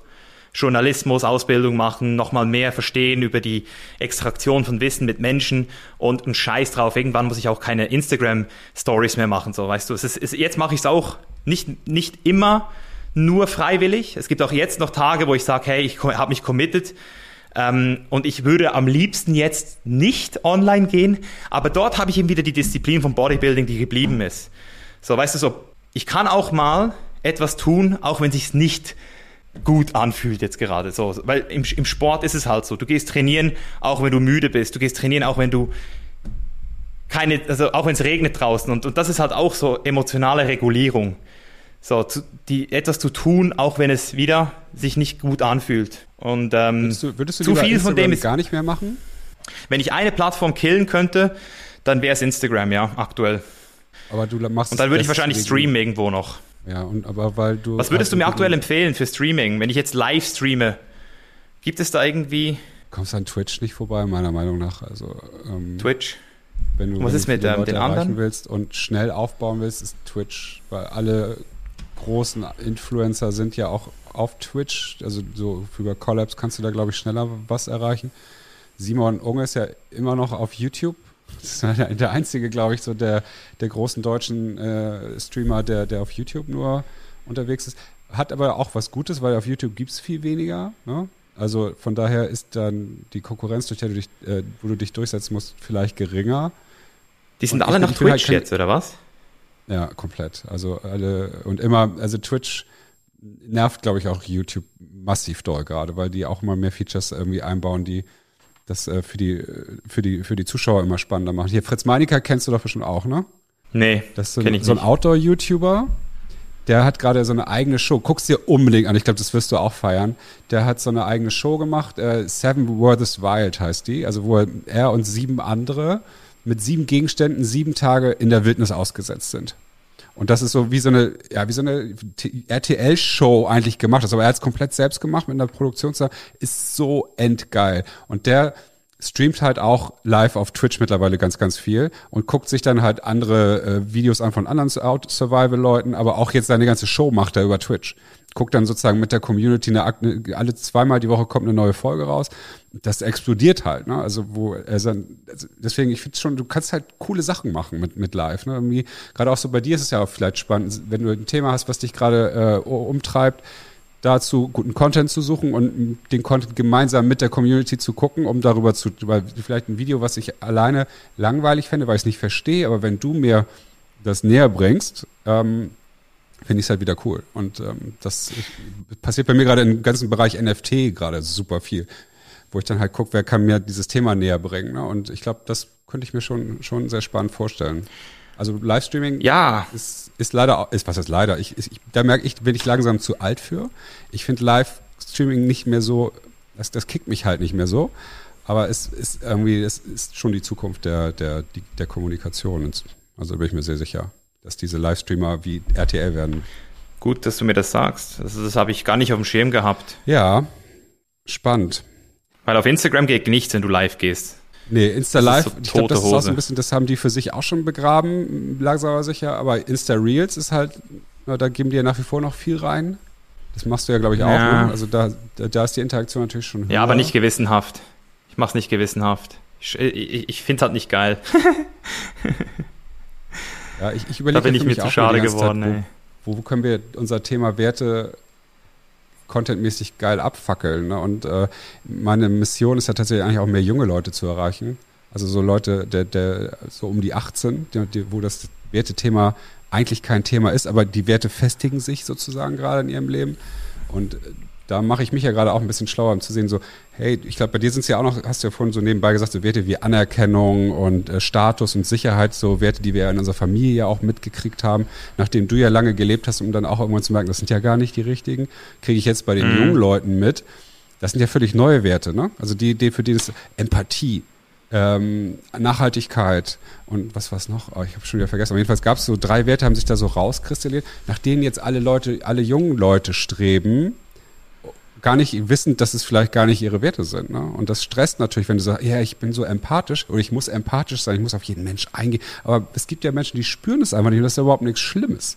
Also Empathie ist ja, mhm. wenn man nicht Empathie so hoch hat, wie es vielleicht andere sind, ist es ja okay. Aber irgendwie, du musst empathisch sein. Irgendwie. Das finde ich halt auch schwierig. Also da würde ich ja. jetzt gerne eigentlich viel mehr erreichen. Und da weiß ich auch nicht, in welchen Kanal gehe ich denn da. Ja, klar, TikTok, aber was willst du da auch machen? Ja, so ein 47-jähriger ja. Typ, der dann äh, irgendwie was über Wert erzählt, macht auch keinen Sinn.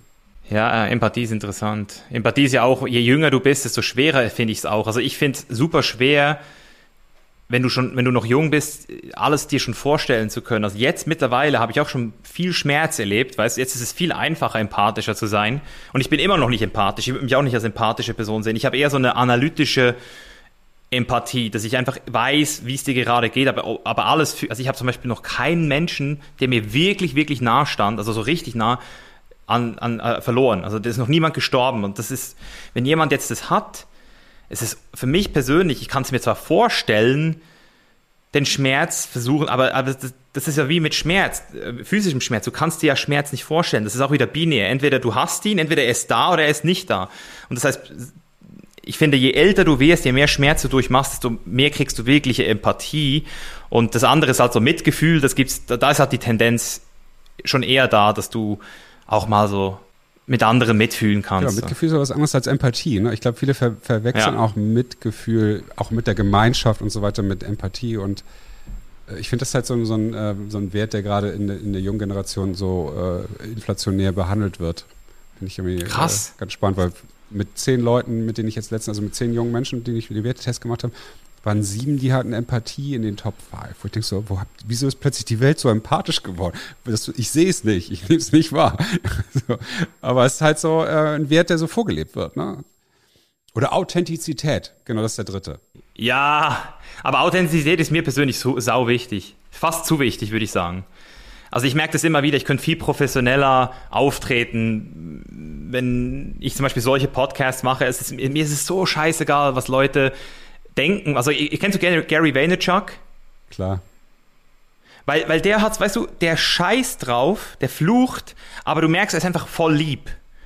Das, das finde ich so geil. Ich, ich, ich, das, das, das hat mich voll inspiriert, so wie er das macht. Also ich finde viele Sachen, die er macht, jetzt, ich, ich gucke ihn nicht mehr, aber das habe ich mir von ihm abgeguckt, so dieses, hey, mach einfach 100% dein Ding und du wirst genau die richtigen Leute finden. So, nicht eine Person wird überrascht sein über irgendwas, was du sagst. Weißt du, so Gary, äh, wenn du, das ist ja das Interessante, je, je authentischer du bist von Anfang an, desto weniger kannst du jemals wirklich auch einen Shitstorm kassieren. Weil ein Shitstorm ist ja immer so, wenn Leute etwas machen, was ihre Community nicht vorhergesehen hat. Wo du eben noch einen Teil von dir wahrscheinlich verschwiegen hast. Also entweder so ein Business-Aspekt, Leute, die plötzlich voll viel Geld gemacht haben und, und dann haben die so gemerkt, dass die so voll anders drauf sind im Hintergrund. Oder eben, ich habe zum Beispiel auch, gut, bei mir war es zum Beispiel auch so krass, dass ich halt immer meine Meinung auch gerne ändere, wenn ich gute Beweise dafür habe. Zum Beispiel Veganismus, das war bei mir halt so, ich werde nie vegan versus ich bin jetzt vegan. Alle so, hey Misha, friss wieder Steak, Mann, ich will dich wieder sehen du bist kein Mann mehr und so ein Scheiß, weißt du, das ist halt, aber Authentizität ist geil, Mann, das ist ein geiler Wert, also den fühle ich. Ähm, aber ja, das, was du halt sagst, ist halt so dieses nach Werten von anderen Menschen zu leben, das ist halt ein typischer, das ist eine typische Falle, in die wir alle mal treten müssen. So, irgendwann merken wir halt, was sich für uns richtig anfühlt und was nicht. Ich ja. hoffe, ich hoffe. Ich kenne aber auch wiederum so viele Leute aus dem Coaching und du ja wahrscheinlich aus deinem, aus deinem Programm, äh, die seit 20 Jahren einen Job machen, der sie sehr unglücklich macht oder in einer Beziehung sind, die gar keine Liebe mehr beinhaltet, sondern aber ihnen Sicherheit gibt und Gewohnheit und so weiter und so fort. Also ich glaube, da gibt es ja noch viel zu tun. Ja, das, das Ding ist halt, was ich so ein bisschen für mich herausgefunden habe, weil jetzt reden wir so ein bisschen über Erfüllung und Glück und, und glücklich sein und was ich gemerkt habe, es gibt ja zwei verschiedene Arten, Glück zu interpretieren. Es gibt ja dieses Experiencing Self und dieses Remembering Self. Das heißt, Experiencing Self, so hat man zum Beispiel auch getestet, ob Geld glücklich macht. Das ist leider nicht ganz korrekt wiedergegeben worden von den meisten Menschen. So, ja, ab 60.000 Euro pro Jahr werden wir nicht mehr emotional irgendwie happier. Das heißt, wenn ich dich jetzt frage, wie geht's dir?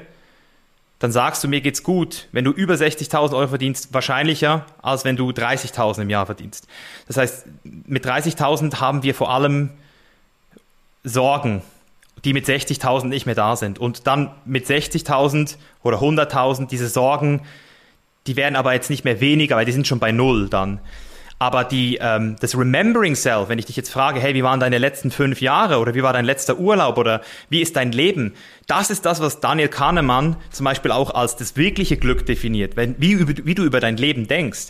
Und wenn du halt ein paar Jahre lang nicht dein geistes Leben lebst, aber jetzt nicht irgendwie am Verhungern bist und es dir gut geht, dann kannst du auch viel länger diese Compliance durchziehen, bis du dann irgendwann mal zurückblickst, eben auch wieder durch eine Erfahrung oder durch einen Moment, wie du ihn vorhin beschrieben hast, so dieses Scheiße, Mann. Und dann guckst du zurück und realisierst, hey, ich habe nicht mein Leben gelebt. Das Remembering Self realisiert, das ist nicht ein geiles Leben gewesen. So und und dann und dann kannst du wieder Schritte machen.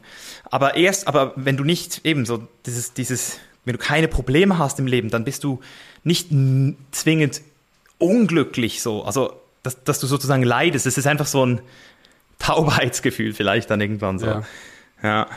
Um dann aber auch zu merken, wie geil das ist, wenn es richtig ist. Ne? Das ist ja so, was ich gerne teile, ja. ja auch hier im Podcast, dass die Leute einfach auch durch Menschen wie dich äh, indirekt spüren können oder hören können, was sich verändert. Ich meine, ich merke es ja, wenn wir heute im Gespräch waren, wir sehen uns ja ja. was, äh, was mit dir los war zwischendurch. Ne? Also wie du dann einmal, äh, wo du dann auch über schwere Sachen gesehen, wie du so ein bisschen ähnlich, aber wo du dann wieder so in dein Thema kamst und so bam, so krass gestrahlt hast. Und das wünsche ich ja jedem Menschen, da irgendwie wieder hinzukommen, weil ich, jeder hat etwas zum Strahlen und da brauchst auch gar nicht viel. Da bin ich auch total bei dir. brauchst 30.000, 60.000, 600.000. Also und Geld ist, ja, eine Sicherung zu haben, ist natürlich klar. Ne? Also das, das brauchst. Aber ich glaube, ansonsten brauchst du einfach ein bisschen mehr Mut bei, bei ein paar Menschen, um, um, ah, um diese, diese Komfortzone ey. zu verlassen. Das wünsche ja. ich mir. Misha, ich gucke mal hier ja. auf die Uhr. Wir haben schon geil wieder die Stunde gerissen, ähm, aber ich ähm, Krass. könnte auch noch ein bisschen weiter quatschen. Aber wir, äh, eigentlich machen wir nur 45 Minuten Podcast. ja, Knapp das drüber. ist schwer mit mir. Also ich habe auch nee, nur noch 10 Minuten so. Aber wie du willst. Ja.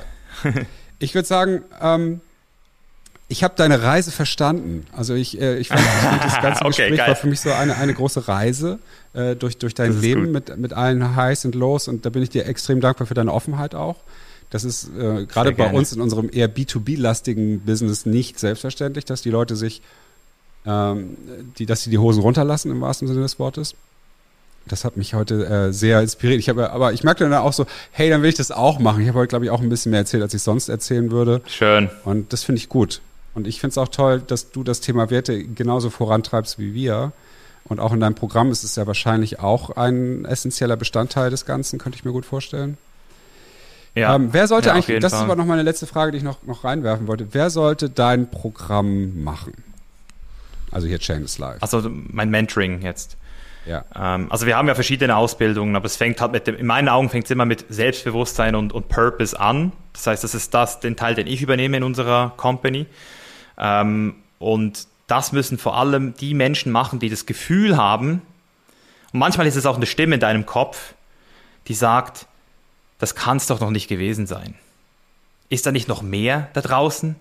Also so, so ein, ein Gefühl, eine Tendenz, die sagt, irgendwie kann, ich glaube, da ist noch was für mich. So, also das ist schon mal ganz wichtig, dass du nicht das Gefühl hast, äh, wenn du angekommen bist im Leben, dann ist alles gut. Aber wenn du so einfach so und dann sage ich auch immer der Wert Freiheit. Also wir haben auch auf unserer Webseite chainislife.com unsere Werte drauf und dort ist zum Beispiel Freiheit, das ist der Masterwert. Also wenn du Selbstverantwortung bereit bist, zu, äh, zu übernehmen für dein Leben, wenn du sagst, ja, Selbstverantwortung, auch wenn ich jetzt gerade noch nicht lebe, ich will es, ich will es lernen, ich will lernen, mich selbst zu führen, Selbstverantwortung für mein Leben zu übernehmen. Wenn du, wenn du dir dieses Commitment geben kannst, dann kommst du zu mir und dann machen wir das Ding in acht Wochen.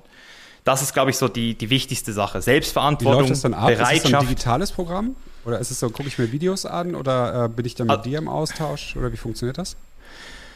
Ähm, also das, der erste, also es, ist ein, ähm, es sind neun Module Modul 0, ähm, da hast du noch keinen Call mit mir. Da ähm, machst du mal den Persönlichkeitstest und stellst dich vor in die Gruppe. Ähm, und du startest auch immer mit einer Gruppe. Also es gibt ein paar eins zu eins, die ich mache für Spezialfälle, aber in der Regel mache ich immer Gruppen zwischen acht und 15 Menschen, ähm, die einfach ähm, von mir auch ausgewählt werden. Also niemand ist da einfach so random. Kannst auch mein Programm oder meine Sachen nicht einfach so klick kaufen, also du musst dich bewerben, mhm. ähm, weil wir halt auch den Raum kreieren wollen, dass jeder halt weiß, was auf ihn zukommt und ähm, nicht jemand dann irgendwie sagt, das ist halt das Ding, das habe ich dir ja gesagt, wenn jeder sich committet, dann ist es wirklich geil. Das heißt, es ist sehr privat, ähm, über acht Wochen mit ständigem Kontakt. Auch nach den acht Wochen bist du bei uns im Inner Circle. Also auch unsere Langzeitbetreuung ist dabei. Ähm, was, was, was für mich zum Beispiel immer so wichtig war, weil ich ja früher auch Fitnessprogramme verkauft habe und ich die Statistiken ja kenne von Online-Programmen. Es ist ja so, dass du selbst mit meinem Science Statics, wo ich wirklich das Gefühl hatte, ich hatte das beste System, selbst dort haben 80 Prozent die Videos nicht alle geguckt. In meinem Backend habe ich das gesehen. Über 80 Prozent der Leute gucken nicht mal alle Videos. Und das ist halt, das, das, das passiert halt im Mentoring nicht. Also wir haben jetzt über 400 Leute gehabt und wir haben eine Person, die es bisher nicht durchgezogen hat. Die ist irgendwie einfach nach zwei Wochen nicht mehr gekommen. Ich weiß nicht warum. Mhm.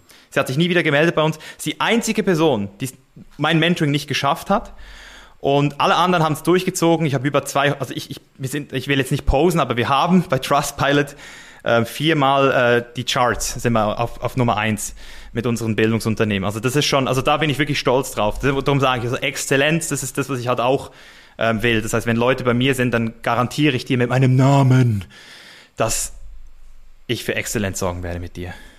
Das geht dann acht Wochen. Mit, bin ich mit so einem Badge von 15 Leuten oder 10 bis 15 Leuten zusammen und dann gibt es da wahrscheinlich so Mastermind, genau. dass ich dann regelmäßig mit denen mich auch austausche und dann äh, es gibt dann ja, aber auch so also ein Drittel diesen, der Frauen. will ja auch mal mit dem Chief itself dann aber auch quatschen. Also kriegt dann auch einen Zugang zu dir oder gibt es dann einmal die Woche einen Call mit dir oder wie läuft das dann ab?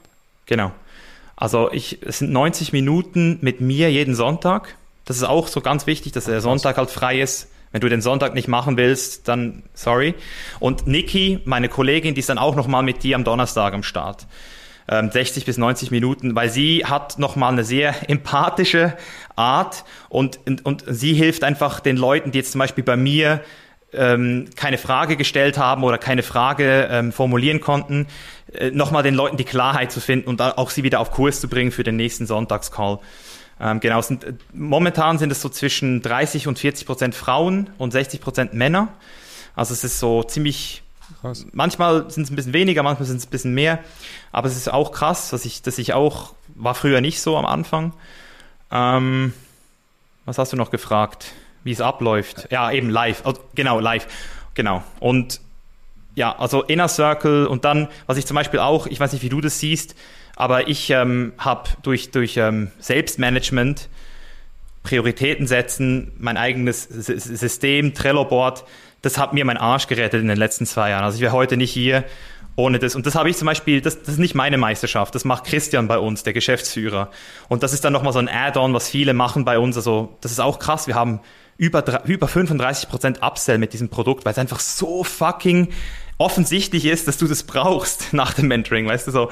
Und, und deswegen machen ganz viele, machen danach noch das Flow State. Das ist nochmal vier Wochen, ähm, wo es dann nur um dieses Thema geht, wie du das alles jetzt auch nach außen bringst, ähm, dass du nicht dein Leben sozusagen vor dem PC verbringst, dass du am Abend zumachen kannst, sagen kannst, ich gehe jetzt in den Feierabend und das ist also das ist eben so dieses holistische Bildungskonzept, von dem kann, könnt diese, ihr euch auch alles hast, anschauen. Entschuldigung. Äh, diese Inhalte hast du dir, also den Ablauf von diesem Mentoring hast du dir komplett selbst ausgedacht. Du hast gesagt, jetzt machen wir hier ein Video und dann gibt es hier die Aufgabe. Hast du dir andere, hast du dich von so anderen Workshops inspirieren lassen oder ich finde es einfach ultra spannend. Also ich, ja. Ähm, wie man auf sowas ja, ja auch kommt, ich hab, das ist ja auch eine Menge Arbeit wahrscheinlich. Ich habe über 150 Bücher gelesen ich habe mehrere Online-Coachings gemacht, Online-Programme. Ich habe zum Beispiel ein Business-Coaching gemacht bei Sam Owens, was mir ähm, die Vorlage gegeben hat für mein zweites Mentoring, also für die zweite Version. Äh, alleine wie er es aufgebaut hat im Trello-Board, das ist unglaublich. Das waren die besten 4000 Euro, die ich jemals investiert habe. Und was ich halt auch mache, ist, immer wenn ich ein Problem habe, suche ich mir jemand, der das schon gelöst hat, kaufe das Wissen ein und, und, und anwende es dann an mir selbst an und mache dann dadurch auch mein nächstes Programm. Also jetzt zum Beispiel bin ich seit sechs Monaten mit meiner Freundin, nee, fast schon seit einem Jahr jetzt, in einer Phase, wo wir die, wo, wo wir so ein bisschen eine offene Beziehung ausprobieren, sage ich jetzt mal, wo wir einfach so ein bisschen gucken, wir sind jetzt beide äh, sechs Jahre zusammen, wir sind stabil, äh, wir haben noch keine Kinder und wir haben so das Gefühl, wir wollen einfach noch mal so ein bisschen Erotik und solche Sachen testen. Und, und dann habe ich halt gemerkt, damit kommt auch so zum ersten Mal ganz viel hoch, also bei ihr, was ich zuerst mal verstehen muss, wie ich es halte.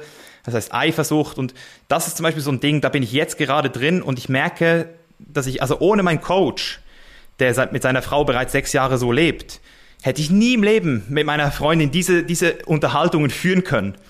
Das heißt, mhm. Intimität und Beziehung, das ist dann der nächste Schritt, ähm, in dem wir jetzt auch schon arbeiten. Also aktuell machen wir nur Retreats in Portugal, dreimal pro Jahr. Aber wir werden dann zu den Retreats auch nochmal so Partnerarbeit ähm, machen. Also das ist das, was ich jetzt halt auch gerade am meisten Spannend. selbst spüre. So, ja. Und das mache ich nur, weil ich selbst gerade brauche. Und das, darum weiß ich, dass ich auch der beste Coach sein werde danach, wenn ich alle Fragen, alle Sachen mir selbst beantworten konnte und es noch frisch ist in mir. Weißt du, so nicht schon seit 50 Jahren irgendwie Paartherapie, so QA-mäßig so, sondern so, hey, I fucking see you klassische Unternehmerspirit, ne? So irgendwie ein Bedürfnis ja. für sich selbst entdecken und da ein Business draus zu machen, ist natürlich auch perfekt. Was kostet ja, mich jetzt Bildung. Äh, so, so, ein Mentoring eigentlich bei dir, wenn ich das jetzt buche? Das Chainless Mentoring ist acht Wochen lang und kostet 4000 Euro.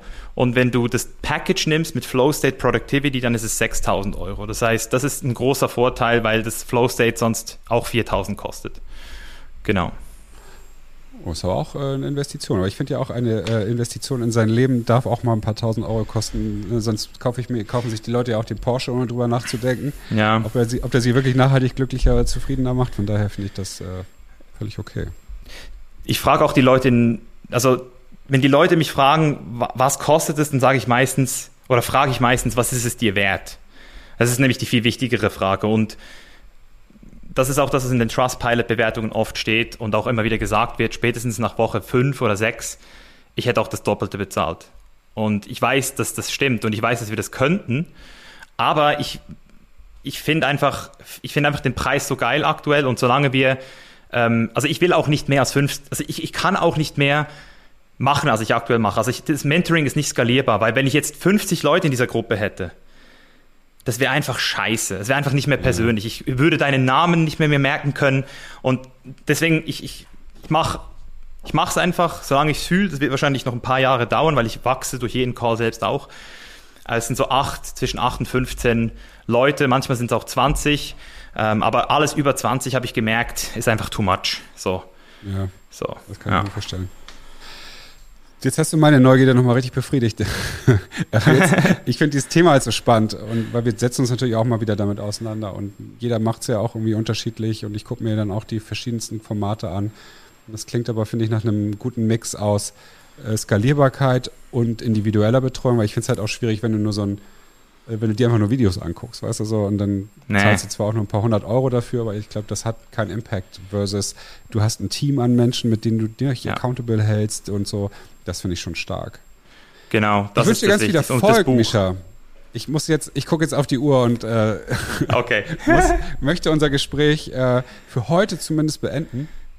Ich fand es richtig, richtig geil und bin dir sehr dankbar für, für die Offenheit und wünsche dir auf jeden Fall äh, bei all den Dingen, die du noch machst, wo du dich noch weiter ausprobierst äh, und deine eigenen Landkarten stretcht und deine Werte.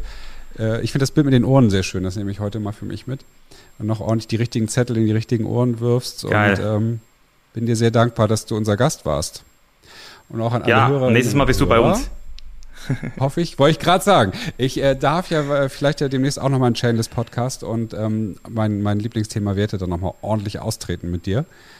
Mir hat es echt viel Geil. Spaß gemacht und ähm, an alle, bleibt gesund, habt eine gute Zeit und äh, geht mal bei Misha auf Chainless Live. Äh, mega spannendes Konzept, ähm, kann ich nur empfehlen. In diesem Sinne, bis dann. Tschüss. Tschüss.